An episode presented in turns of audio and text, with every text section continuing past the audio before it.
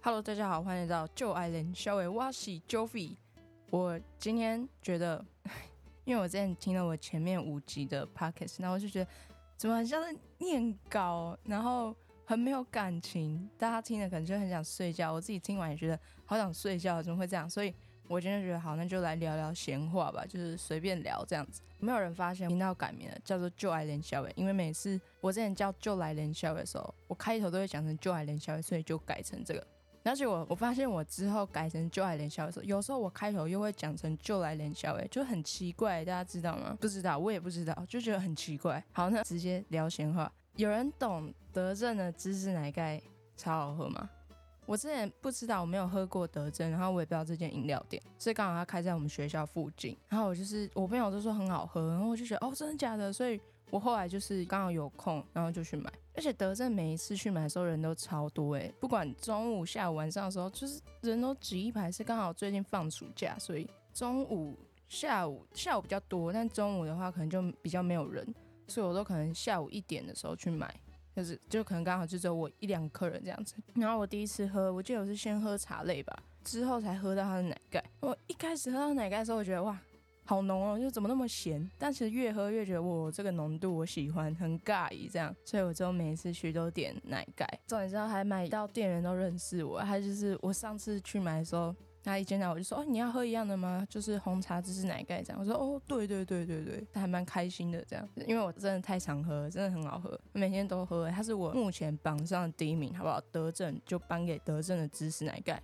而且大家知道奶盖要怎么喝才好吗？我自己有一个喝奶盖的喝法，就是说我会先打开那个杯盖的小口嘛，然后先喝一口，因为这样喝一口，最上面的奶盖就会沾到杯盖。接着我就会把杯盖跟杯子分开，我就先放在旁边，然后我就开始以口就杯，我就直接喝起来。最直接的就是碰到奶盖，你的嘴唇就是奶盖，然后后来你就会喝到红茶。然后你喝完之后，再把你嘴唇上奶盖舔掉。我跟你讲，超好喝，奶盖就是要这样喝，好不好？喝完之后呢？你再把杯盖是不是还有奶盖，而且是纯奶盖，就再把它吃掉。我跟你讲，这个才是喝奶盖最好的做法，真的，大家必须要去尝试。我觉得非常推荐，德胜的奶盖真的很好喝，它是咸的，它不是那种很甜，它是芝士奶盖嘛，超好喝。我没有什么好说的，就是德胜，但我没有接它夜配，我希望是可以啦。虽然德胜的奶盖蛮贵的，我这样仔细一算，它的茶大概是，如果只有红茶，好像是三十五吧，大杯的。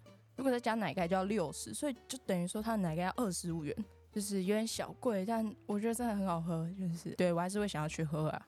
而且德政的芝士奶盖，它赋予了我杀蟑螂的能力，因为我本身是一个非常惧怕、非常厌恶蟑螂的人。我觉得蟑螂真的是世界上最不应该存在的生物，这种东西它怎么到底怎么活了？就是从恐龙时代吗？就活到现在，到底怎么做到的？我不懂他们的用处，他们到底有什么用啊？蟑螂到底有什么用？有人知道吗？我完全想不到一个点是能够说服我哦，蟑螂值得活在这个世界。没有哎，我完全不懂。然后会这么讨厌蟑螂，是因为我的房间，我现在住的地方是没有窗户的，所以基本上你把灯关起来，它就是全暗的。一进门，你如果灯是全暗，你是看不到什么东西。然后我有几次回家。我打开那个灯，就看到突然有一个东西很大，然后在动，然后我我是直接跳起来，我真的超级惊慌失措，我就看到一个东西怎么在地上，然后就超恶心。不希望我有一天可能死掉之后，遗嘱上面是写说什么死因是被蟑螂吓死，我真的是觉得有可能，你知道那个当下心脏超级蹦蹦跳，所以我真的非常 讨厌蟑螂，真的太恶心了。我现在不行，现在想到还是毛骨悚然。然后有一次我就是买完德政，我就回家，因为刚健身完，然后就买德政，就很开心嘛，心情觉得疗愈。一回家看到哇，有一只蟑螂躺在地上，OK，我开始就不爽了。但我那时候就没有吓到，因为已经被吓到好几次。那时候就真的看到一只，我就先把饮料放在桌上，然后就是静静的看着那只蟑螂。我还为了要杀蟑螂去买那个保鲜盒，哎，就是要专门把它盖起来，然后我不敢用手直接去打它，太恶心了。我就是拿那种，我去买一个容器，要把它盖起来，这样子听起来是有点残忍，但是啊，拜托大家容许我这样做，就算你们不容许，我还是会继续这样做，把它盖起来。我就不小心把它砍头这样，但就是哦，我那天竟然没有惊慌失措，是这样，也没有跟我的朋友诉苦，说什么我遇到蟑螂没有，那天很平静，很 peace。我觉得这就是德政给我的力量啊！德政还该给我一天疗愈的心情，谢谢。哎，这德政不给我叶配真的是太亏了，大家赶快去喝，真的。然后呢，我最近上礼拜我去看了《奥本海默》，我觉得超好看的。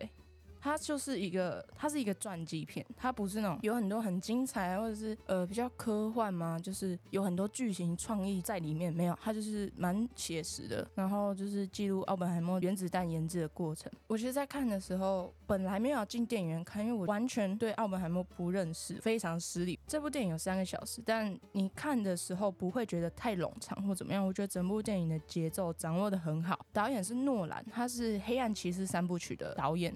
这部片他就是让 Killian Murphy 当奥本海默，然后我觉得 Killian Murphy 的神情或者是整个动作描摹的很到位。看完的时候，你其实就是整个很顺，然后跟着剧情走一遍一样，好像也认识奥本海默这个人，就很推荐大家去电影院看。其实我觉得是电影院必看，但就是很想要去二刷，因为看完之后真的太震撼了。他角色其实也有很多，然后让我有时候搞不清楚谁是谁。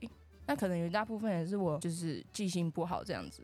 电影里面呢有讲到一段话，这算暴雷吗？因为我其实觉得这种传记片的剧情好像没有什么暴不暴雷，因为它就是很写实啊，不像剧情，其他可能剧情片可以做很大改编或怎么样，没有，它其实就是蛮平实的，把奥本海默的人生记录出来这样子。所以如果你还没有看，然后也还不想知道剧情的话，那也是可以先不用听这一段，可以赶快关掉开头吧。他就是说，人们不会感到恐惧，直到理解它；而人们无法理解它，直到使用它。然后奥本海默呢，他在引爆原子弹之后接受访问，他说：“我成了死神，世界的毁灭者。”所以我就看完就觉得，哇，这个感受很深，很震撼，就有一些感想。这样就是说，当人类掌握能够毁灭世界武器的时候，战争真的会因为一颗原子弹而停止吗？还是他会没有止境的创造出更多具有毁灭性的武器呢？就是这种潜在性的威胁和猜测，也造成了我们心中的连锁反应吧。看完的时候很像身临其境，尤其那个爆炸的场景。因为我进电影院，其实很大一部分，第一个就是演员嘛，第二个的话就是核爆的那个画面。这里也贴心提醒大家，在看的时候，爆炸的时候，因为光不需要戒指，所以我们其实可以直接看到那个光，但是声音需要。所以在爆炸的时候呢，我们其实是会先看到光，过了一段时间之后才会听到声音。而且这一点我在看电影的时候谨记在心哦。但我在看的时候还是被吓到，而且我就是抖超大力，然后我觉得旁边的应该不是被核爆画面吓到，应该是被我吓到。那我真的是觉得太猛了。我看完的第一个想法就是，嗯，这才是一部电影。所以就是推荐大家去电影院看啊。这一集呢，我觉得大概就是闲聊到这边吧。我再看看最近还有想到什么好玩的事情，再跟大家分享。今天就冷笑到这边了，谢谢大家，我们下次再见，拜拜。